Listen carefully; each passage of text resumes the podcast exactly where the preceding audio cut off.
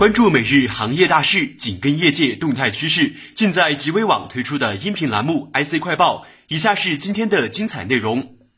据台媒报道，继传出半夜急扣供应链抢备库存之后，华为近期又锁定供应吃紧的驱动 IC，主动加价向联咏、敦泰等供应商要货，加价幅度上调一成，并下达有多少货收多少货的紧急拉货通知。联咏是台湾地区第二大 IC 设计厂商，供应华为手机的触控与驱动整合 IC 等产品。而敦泰同样是华为手机 TDDI 的供应商。对于涨价供货华为，两家公司均未正面评论。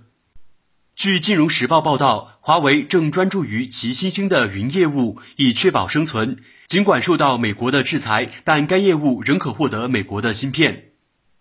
针对华为的最新禁令，天风国际分析师郭明基日前在一份报告中指出，无论华为能否在九月十五日之后取得手机零部件，新禁令都会对华为手机市场的竞争力和市场份额造成负面影响。同时，郭明基指出，由于华为手机对相机、HDI、存储与 5G 芯片的零部件规格与单价要求明显高于其安卓竞争对手，因而若华为手机竞争力衰退，上述零部件技术升级趋势将放缓，从而导致2021年手机零部件产业链面临更大砍价压力，相关厂商也将受到影响。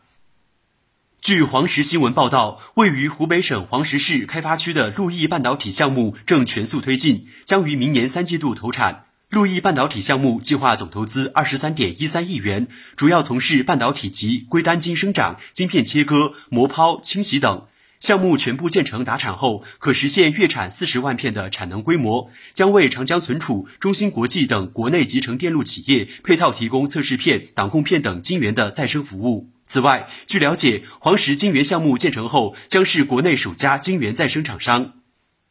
八月二十八号，宁波杭州湾新区重大项目集中签约仪式在宁波市行政会议中心举行，其中含深紫外系列项目，包括深紫外 LED 半导体器件项目、LED 外延及封装项目和 LED 应用产品研发生产项目。其中，半导体器件项目总投资六点六亿元，计划建设十条外延芯片生产线及十五条封装线，形成年产十万片两寸深紫外外延芯片及一点八亿颗灯珠的生产能力。